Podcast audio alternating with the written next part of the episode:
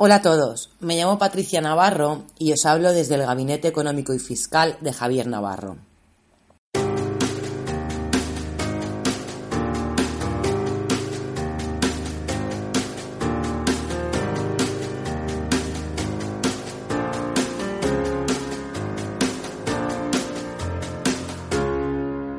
Vamos a seguir hablando de tributos. Hoy vamos a hablar concretamente del impuesto que más recauda en España, el impuesto de la renta de las personas físicas, comúnmente llamado IRPF. ¿Por qué vamos a hablar de este, de este impuesto hoy? Porque es un impuesto que nos afecta a todos y es un impuesto que está cerquita. Es un impuesto muy amplio y con muchos recovecos, es muy complicado. Pero mi objetivo de hoy es que tengamos una idea general de dicho impuesto que nos quedemos con cuatro ideas básicas en esta sesión y luego ya, iremos viendo las esquinas, los recovecos, si tributo por esto, tributo por lo otro, si puedo, si, si debo tributar o no, si lo hago conjuntamente o no, en fin, hay muchas cosas, muchos, muchos temas que podemos tratar de este tributos. Hoy simplemente me interesa que nos quedemos con una idea general de qué es lo que graba este impuesto, por qué concepto estoy pagando este impuesto. Bueno, el otro día vimos, hablamos de los tributos. Un impuesto es un tipo de tributo y el impuesto sobre la renta de las personas físicas es un, tributo de importancia fundamental para hacer efectivo el mandato del artículo 31 que estuvimos hablando de la Constitución española, que exige la contribución de todos los ciudadanos al sostenimiento de los gastos públicos de acuerdo con su capacidad económica, mediante un sistema tributario justo, inspirado en los principios de igualdad, progresividad y que en ningún caso tendrá alcance confiscatorio. Entonces, vamos a ver cómo se, cómo se he comentado, qué es exactamente lo que graba. Vamos a hacer referencia a principios también. El impuesto sobre la renta de las personas físicas es un tributo de carácter personal y directo. Me graba a mí, me graba a Patricia Navarro. ¿Bajo qué principios? Pues graba según los principios de igualdad, es el que vimos que absolutamente todos sin privilegios, el principio de generalidad, sin excepciones que carezcan de razón de ser, y de progresividad. Cuanto más dinerito tienes, más pagas. Entonces graba la renta de las personas físicas de acuerdo con su, naturaleza, con su naturaleza y sus circunstancias personales y familiares. ¿Qué significa esto? Pues que tiene en cuenta si tengo hijos, si estoy divorciado, si pago pensión, si tengo, a cargo, si, tengo a cargo una persona mayor en mi casa, si tengo a cargo una persona menor, si tengo hijos, um, si tengo un incapacitado, etcétera. O sea, me tiene en cuenta a mí, a mí y a mis circunstancias. Entonces, Hacienda lo que hace, perdón, Hacienda lo que hace es adecuar este impuesto a mis circunstancias familiares. Y entonces ella eso lo entiende y cuantifica un mínimo personal y familiar de aquella, de aquella parte de la renta que se tiene que destinar a satisfacer mis necesidades básicas y personales y familiares. Y eso no se sometería a tributación por el impuesto. Es decir, el mínimo que entiende Hacienda que yo necesito para vivir y no voy a tributar por ello, como norma general, ¿vale? Porque ya os digo que tiene muchos recovecos, pero en principio todo esto lo que vamos a hablar hoy es como norma general. Como norma general son 550, 500, 5.550 euros al año. ¿Vale? Entonces ella entiende que por esto no vas a tributar, que es lo mínimo que tú vas a necesitar para vivir al año. Luego, si tienes más de 65 años, se irá incrementando. Además, si tengo hijos y son menores de 25, se irá incrementando. Si además tengo descendientes o, o descendientes eh, con discapacidad, se irá incrementando. O si, por ejemplo, convivo con mi madre, que es mayor y tengo que cuidarla y está viviendo conmigo, también se irá incrementando. ¿Vale? O si el propio contribuyente tiene discapacidad, también se tiene en cuenta a la hora de definir la cuota del impuesto. Es un impuesto individual, pero se puede hacer de manera conjunta. Es una opción para aquellas unidades familiares que así lo decidieran. Que también esto ya os digo que es otro capítulo. ¿Quiénes son contribuyentes? Son contribuyentes, como, como norma general, las personas físicas que tengan su residencia habitual en territorio español, los que somos residentes en España independientemente del origen y nacionalidad. ¿Qué graba? ¿Qué graba este impuesto? ¿Qué estamos pagando? ¿Por qué lo pagamos? Pues graba la renta obtenida en un año natural, es decir, la cantidad de dinerito o beneficio o ingreso obtenido por personas, como hemos dicho, residentes en España, bien sea un ingreso que obtengo del sueldo, ingreso que obtengo si tengo alquilada una vivienda, un ingreso que obtengo si vendo mi casa, ingreso que obtengo si gano un premio. O sea, graba la suma de los ingresos obtenidos durante un año. ¿Y qué hace el impuesto de la renta de las personas físicas? Esto ya es un pelín más técnico, pero bueno, dice, lo voy a separar. Pues lo separo de la siguiente manera. Unos se van a llamar rendimientos del trabajo, unos son rendimientos del capital, mobiliario e inmobiliario, unos son rendimientos de actividades económicas, unos son ganancias y pérdidas patrimoniales y otros son imputación de rentas. ¿Vale? Nos quedamos con estas cinco descripciones. Y entonces, en función de esto, pues lo voy colocando en un sitio y lo voy colocando en otro. Vamos a definir lo que son los rendimientos del trabajo. ¿Qué es lo que define como rendimientos del trabajo? Pues en rendimientos del trabajo tenemos todas las contraprestaciones, cualquiera que sea su denominación, dinerarias o en especie, es decir, en, dinerito líquido o, o en especie un coche, que deriven del trabajo personal o de la relación laboral o estatutaria y no tengan el carácter de rendimientos de actividades económicas, que luego veremos lo que es eh, rendimiento de actividades económicas. Lo que te está diciendo es por trabajar en una organización. hablamos de dinero conseguido como consecuencia del trabajo. El trabajo que se puede en el, pues yo soy un empleado de una compañía, de una organización, ¿vale? Y, aquí te dice, um, por ejemplo, en especie, si utilizas la vivienda de la empresa porque la, empresa te lo está dando a ti, pues eso también computa.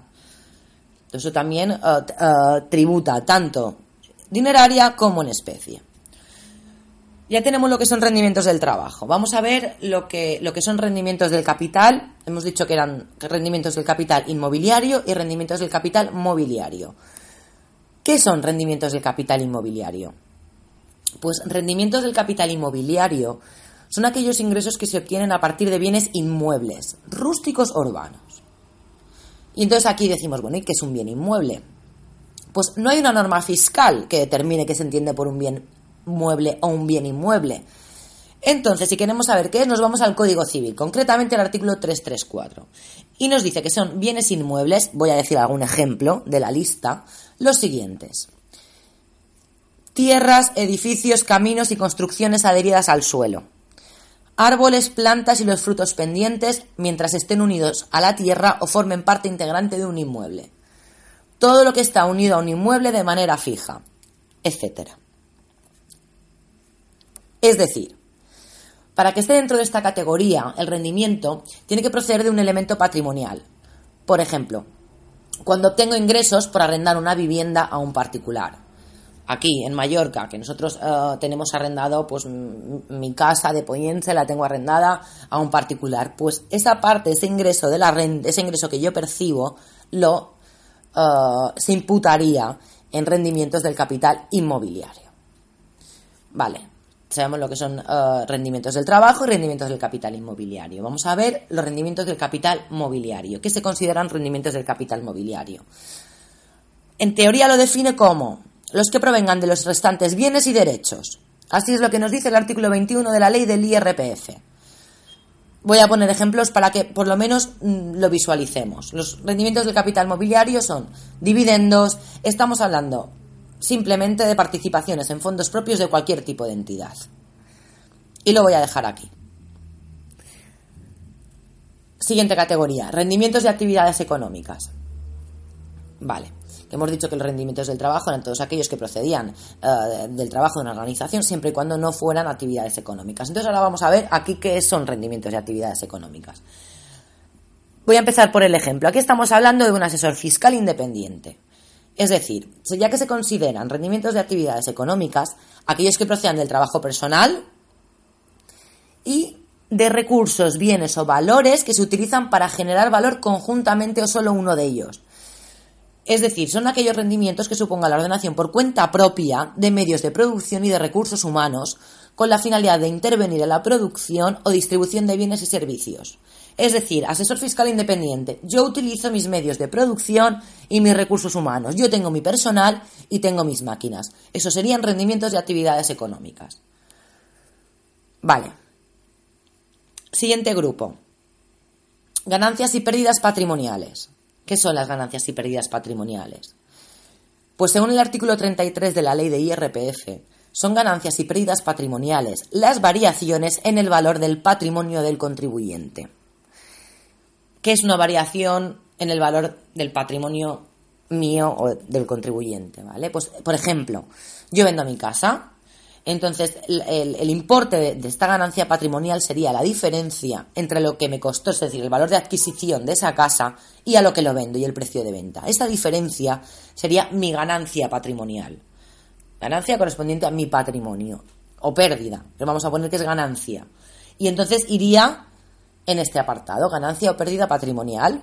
Ganancias y pérdidas patrimoniales mide las variaciones en el valor del patrimonio del contribuyente. Vale. Y nos vamos a la última categoría, sería eh, imputación de rentas. ¿Y qué es esto de imputación de rentas? Bueno, pues la imputación de rentas es este rendimiento que graba aquellas repercutidas por el contribuyente, aunque no las haya percibido realmente. Es decir, la casa que os he puesto antes en Poyensa, yo tengo una casa en Poyensa, pero realmente no la tengo alquilada en esta, en esta ocasión, yo no la tengo alquilada, la tengo vacía. Y cuando yo a lo mejor decido ir dos semanas, cuando puedo, el fin de semana con los niños, pero no tengo una riqueza de tenerla alquilada. ¿Vale? Entonces, eh, lo que dice Hacienda es que um, eso se tiene que grabar. ¿Vale? Por ser propietario o titular. Me lo calcula mediante un tanto por ciento del valor catastrado, está revisado, no está revisado. Dice, no, no. Tú aunque la tengas por ser titular uh, de tu vivienda que no es habitual, de esta vivienda que no es habitual, tienes que tributar por ello. ¿Vale? Hasta aquí os dejo la definición de lo que sería el impuesto de la renta de las personas físicas. Aquí hemos hablado de los principios, ahora haremos un repaso y, os hemos hablado, y os he hablado de las categorías.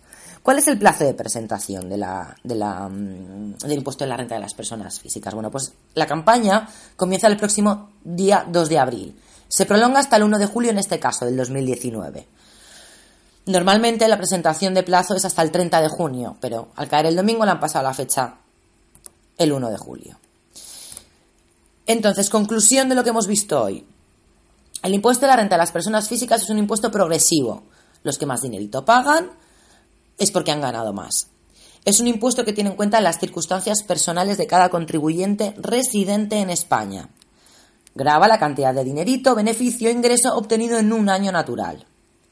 Tributamos por rendimientos del trabajo, el salario, trabajo para una compañía, rendimientos de capital inmobiliario, el alquiler que tenía um, eh, a una persona particular, rendimientos del, capital mobiliario, dividendos, ganancias o pérdidas patrimoniales, beneficio o pérdida que obtengo de vender mi casa, rendimientos de actividades económicas, un asesor fiscal que tiene sus propios recursos, su propia maquinaria, lo que necesite, imputación de rentas, por el hecho de ser titular sin ser vivienda habitual.